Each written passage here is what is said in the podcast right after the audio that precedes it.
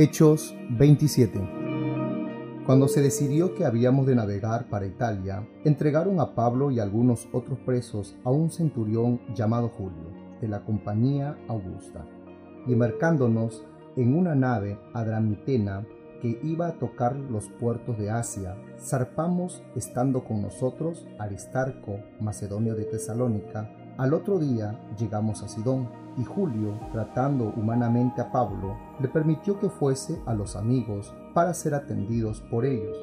Y haciéndonos a la vela desde allí, navegamos a Sotovento de Chipre, porque los vientos eran contrarios. Habiendo atravesado el mar frente a Cilicia y Panfilia, arribamos a Mira, ciudad de Licia, y hallando allí el centurión una nave alejandrina que zarpaba para Italia, nos embarcó en ella.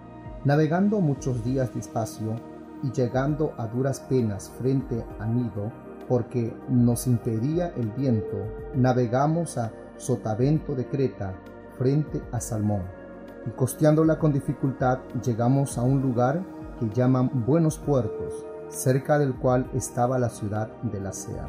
Y habiendo pasado mucho tiempo, y siendo ya peligrosa la navegación por haber pasado ya el ayuno, Pablo les amonestaba diciéndoles, Varones, veo que la navegación va a ser con perjuicio y mucha pérdida, no solo del cargamento y de la nave, sino también de nuestras personas. Pero el centurión daba más crédito al piloto y al patrón de la nave que a lo que Pablo decía. Siendo incómodo el puerto para invernar, la mayoría acordó zarpar también allí por si pudiesen arribar a Fenice, puerto de Creta, que mira al noreste y sudeste, e invernar allí. Y soplando una brisa del sur, pareciéndoles que ya tenían lo que deseaban, levaron anclas e iban costeando Creta. Pero no mucho después dio contra la nave un viento huracanado llamado Euroclidón.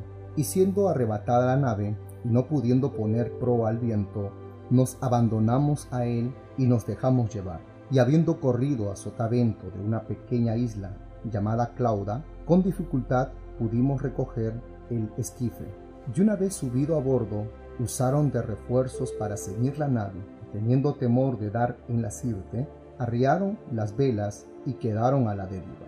Pero siendo combatidos por una furiosa tempestad, al día siguiente empezaron a alejar, y al tercer día, con nuestras propias manos, arrojamos los aparejos de la nave y no apareciendo ni sol ni estrellas por muchos días, y acosados por una tempestad no pequeña, ya habíamos perdido toda esperanza de salvarnos. Entonces Pablo, como hacía ya mucho que no comíamos, puesto en pie en medio de ellos, dijo, Habría sido por cierto conveniente, oh varones, haberme oído, y no zarpar de Creta tan solo para recibir este perjuicio y pérdida pero ahora os exhorto a tener buen ánimo, pues no habrá ninguna pérdida de vida entre vosotros, sino solamente de la nave, porque esta noche ha estado conmigo el ángel del Dios de quien soy y a quien sirvo, diciendo, Pablo, no temas, es necesario que comparezcas ante César, y he aquí, Dios te ha concedido todos los que navegan contigo. Por tanto, oh varones, tened buen ánimo, porque yo confío en Dios que será así como se me ha dicho. Con todo, es necesario que demos en alguna isla. Venida la decimocuarta noche, y siendo llevados a través del mar Adriático a la medianoche, los marineros sospecharon que estaban cerca de tierra, y echando la sonda hallaron veinte brazas, y pasando un poco más adelante, volviendo a echar la sonda, hallaron quince brazas. Y temiendo dar a escollos, echaron cuatro anclas por la popa y ansiaban que se hiciese de día. Entonces los marineros procuraron huir de la nave y echando el esquife al mar, aparentaban como que querían largar las anclas de proa. Pero Pablo dijo al centurión y a los soldados, Si estos no permanecen en la nave, vosotros no podéis salvaros. Entonces los soldados cortaron las amarras del esquife y lo dejaron perderse. Cuando comenzó a amanecer, Pablo exhortaba a todos que comiesen diciendo, Este es el decimocuarto día que veláis y permanecéis en ayunas sin comer nada. Por tanto os ruego que comáis por vuestra salud, pues ni aun un cabello de la cabeza de ninguno de vosotros perecerá. Y habiendo dicho esto, tomó el pan y dio gracias a Dios en presencia de todos, y partiéndolo comenzó a comer.